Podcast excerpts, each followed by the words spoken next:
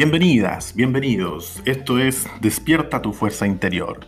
Soy Rodrigo Domínguez y la idea es dar lectura a extractos de libros. En esta oportunidad vamos a continuar leyendo Soluciones Espirituales, respuesta a los mayores desafíos de la vida.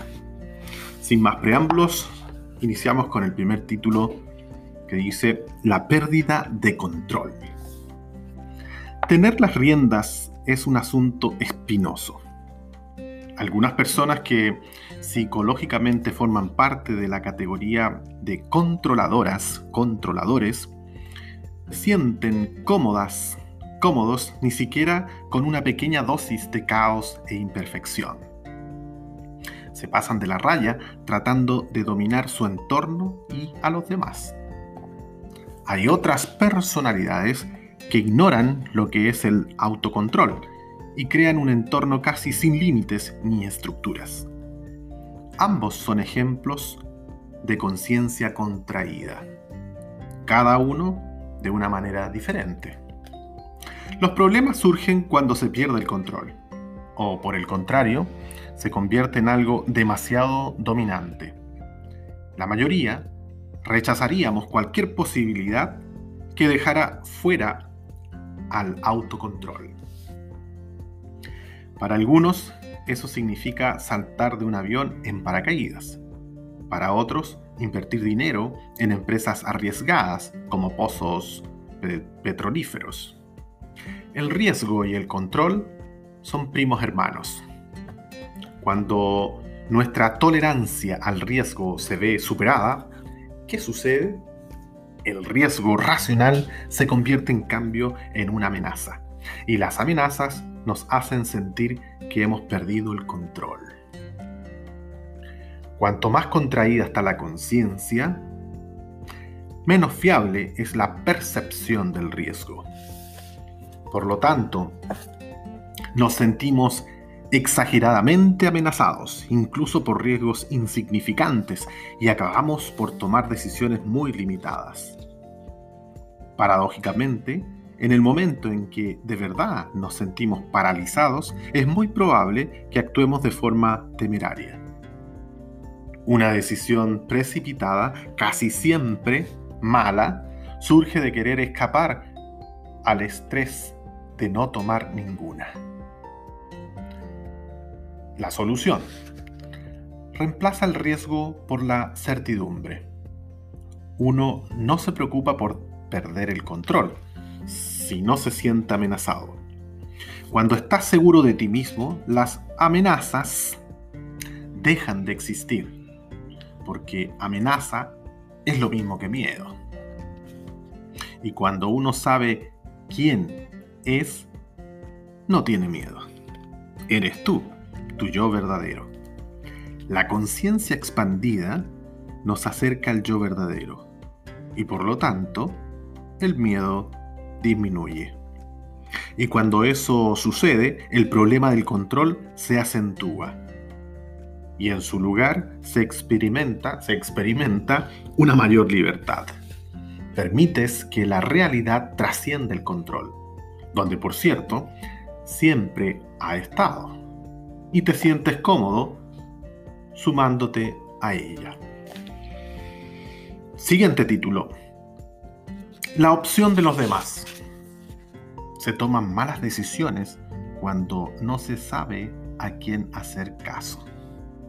Y las peores cuando ni siquiera se puede decidir en quién confiar.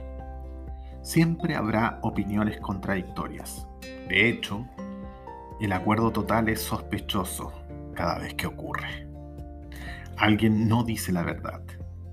Al enfrentarse a opiniones muy diferentes, la mayoría de la gente elige aquellas con las que ya estaba de acuerdo.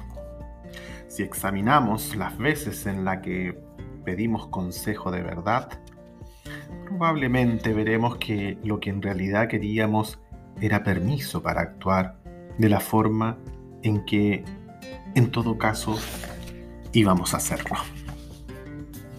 La motivación no era procurar el mejor consejo, sino sentirnos bien con determinada decisión que contenía un elemento de duda, vergüenza o, culpa. La conciencia contraída produce aislamiento. Uno está más solo cuando sus ideas y creencias son completamente privadas. Uno de los efectos del aislamiento es que los demás parecen muy lejos. No logramos llegar a ellos y a veces ni siquiera encontramos la manera de comunicarnos con los otros. El ejemplo más común son los adolescentes. Se aíslan de sus padres al pasar de la dependencia de la infancia a la independencia adulta. La adolescencia es el limbo entre esos dos estados, en el que nadie parece estar de tu parte. Salvo otros adolescentes, por supuesto. Pero el aislamiento de la tercera edad se parece al del adolescente en la misma actitud de nadie me entiende. Una de las razones de que los ancianos sean a veces el único refugio de los adolescentes. Solución. Trata de comprometerte y trata de comprenderte completamente a ti mismo. Es inútil procurar que los demás te entiendan del todo. Nadie tiene tiempo de entender de dónde vienes, salvo de una manera bastante superficial. Y aunque te tomaras la molestia de estar con la persona más empática del mundo, alguien deseoso de comprender hasta el último detalle de ti, ¿qué se conseguiría? Tener un conocimiento completo de una persona construido a partir de circunstancias azarosas del pasado. Un conjunto destartalado y chapucero de viejas experiencias. Comprenderte de verdad a ti mismo es conocer tu yo verdadero. Y a partir de allí surge la confianza plena en ti mismo ti misma. Cuando posees dicha confianza, no ves las opiniones de los demás como una amenaza y dispones de una guía interna y fiable que te permite sopesar con ecuanimidad, sin una exagerada parcialidad personal, que te dicen las voces en conflicto. Y más importante aún, esas otras voces serán mucho menos polémicas, el secreto de funcionar a partir de la conciencia expandida es que ya estás alineado con la decisión correcta. Como los demás lo perciben, están por lo tanto más dispuestos a cooperar. Siguiente título. Las intenciones personales ocultas. La mayor, parte de los adultos tiene suficiente experiencia como para darse cuenta de cuando alguien tiene intenciones ocultas. Por lo general, estas entran en categorías previsibles. Hay personas que dan y otras que toman tímidas o ambiciosas, egoístas o generosas. Para la sociedad es fundamental que se vean nuestras intenciones. De lo contrario, la duda y la sospecha tienen un papel demasiado importante. La cooperación se viene abajo cuando no podemos confiar en las intenciones de los demás. En el fondo, nuestro móvil tiene que ver con conseguir lo que queremos, hacer los sueños realidad. El problema es que algunas intenciones son ocultas, incluso para la persona que las tiene. Estamos atrapados entre el debo y no debo. Si quieres caer bien o sentirte incluido, quizá no te des cuenta del efecto tan poderoso sobre ti que tiene este debo. Pero si te piden que despidas a un empleado, decir que no a un hijo adulto que te pide dinero o adoptar una postura impopular sobre las bodas entre personas del mismo sexo, por ejemplo, tus intenciones ocultas harían difíciles esas acciones, por no decir imposibles. O pensemos en los avaros, las personas habitualmente tacañas. Lo que está oculto es el miedo interno a las situaciones de carencia. Y como ese miedo no se pone en tela de juicio, uno se deja llevar por él. No hay acumulación ni tacañería que compensen la percepción de la carencia, que es algo psicológico, no material.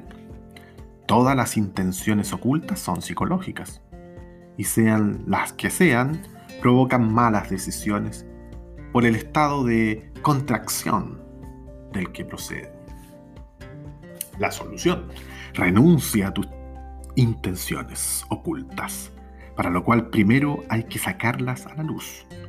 Luego debes zambullirte en el abismo y ver qué se esconde debajo. Por lo general, casi siempre es miedo. Miedo. El miedo es la fuerza más poderosa para contraer la conciencia de cualquiera. Exige que nos retiremos, que levantemos barreras y nos defendamos pero es mucho más fácil renunciar a las intenciones ocultas si expandimos la conciencia. Sacar a, luz, a la luz siempre es mejor que combatir la oscuridad. El yo verdadero es la fuente de luz. Y necesitamos descubrir que ese yo verdadero está siempre disponible. No hay nada más cierto que la enseñanza de Jesús eres la luz del mundo. No obstante, para pareciera ser más fácil creer que la luz proviene de fuerza. Por suerte, la luz es intemporal y aunque te apartes de ella, tu yo verdadero nunca deja de enviar mensajes. El éxito, en última instancia, es vivir permanentemente en medio de la luz. Allí no hay límites rígidos, no hay miedos ni limitaciones. Como con todo, el eje de nuestra vida es darnos cuenta de quiénes somos. Una vez que nos instalamos en nuestro propio ser, las luchas que dificultan el éxito se desvanecen. La próxima vez que tengas éxito en algo, aunque sea en sonreír a un niño o en apreciar una puesta de sol sobre el mar, recuerda que has dado un paso más hacia la auténtica medida del éxito. La conciencia pura, que no solo es tu propia fuente, sino la de toda la felicidad que experimentas. Título siguiente. La esencia. Según los indicadores ordinarios, el éxito es imprevisible. Son muchos los factores que lo producen y algunos, como el momento y el lugar oportunos, se nos antojan fortuitos. Pero, ¿qué es el éxito? Una serie de decisiones que producen un resultado positivo. Si se logra potenciar la toma de decisiones, el éxito resulta mucho más probable.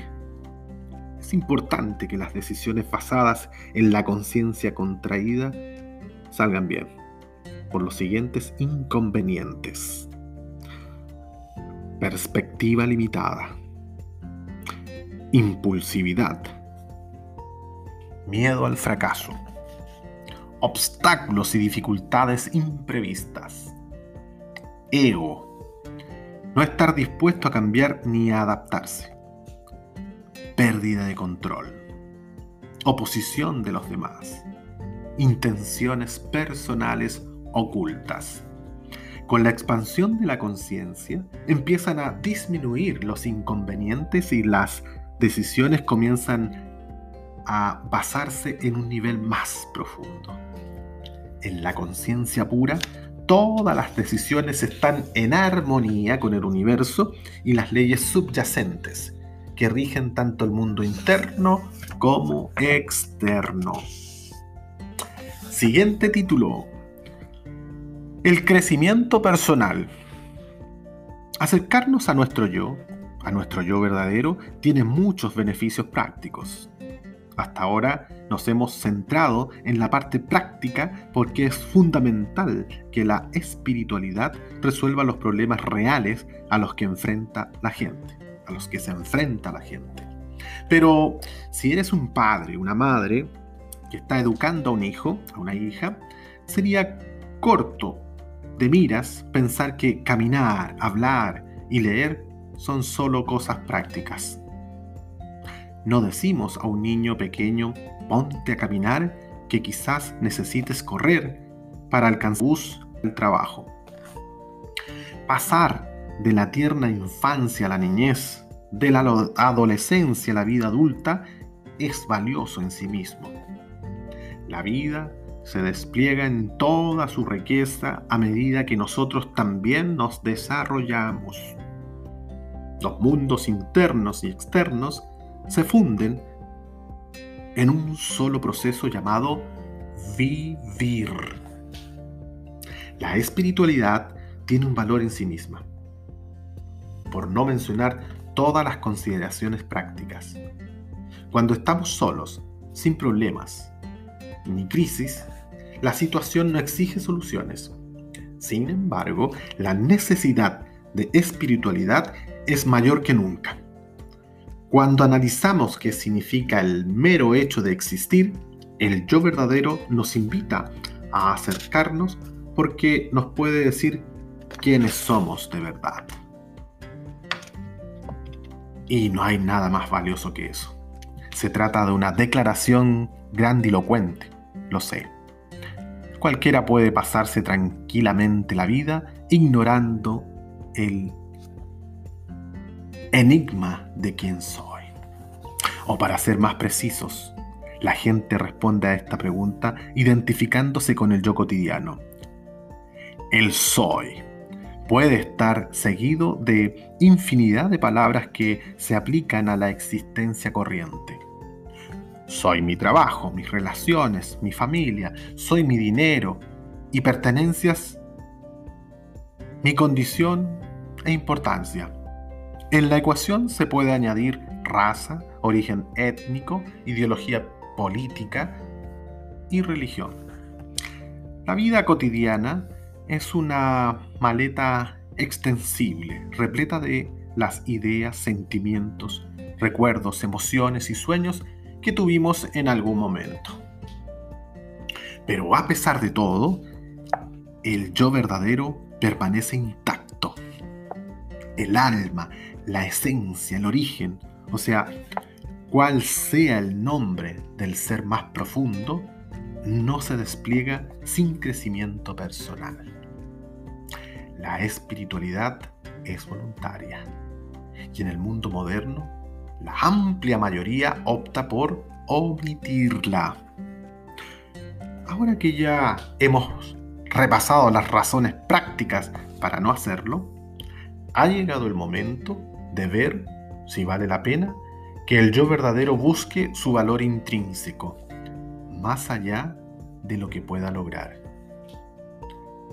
Tampoco necesitamos nobles ideales, sino experimentar el yo auténtico y decir, lo prefiero a mí, yo cotidiano. Lo prefiero a mí, yo cotidiano. Interviene un nuevo tipo de autoestima y una forma de amor más elevada. Cualquiera que tenga la posibilidad de sentirlo, elegirá el gozo de la manera más congruente posible. Cualquiera que tenga la posibilidad de sentirlo, además, elegirá el gozo de la mera existencia a los altibajos de la vida corriente, a la felicidad frágil que va siempre acompañada de tristeza, ansiedad y desilusión. El yo cotidiano está siempre repleto de experiencias. Llegará a un nivel más profundo en algún momento. Debemos orientarnos diariamente a crecer en varios aspectos. Llegar a un nivel más profundo exige un proceso que nos eleve. Pues bien, llegamos en esta oportunidad hasta aquí y nos vemos en el próximo episodio. Gracias a todos por estar presentes hoy y cualquier comentario, por favor, hacerlo a rodrigo.domínguez.ng.gmail.com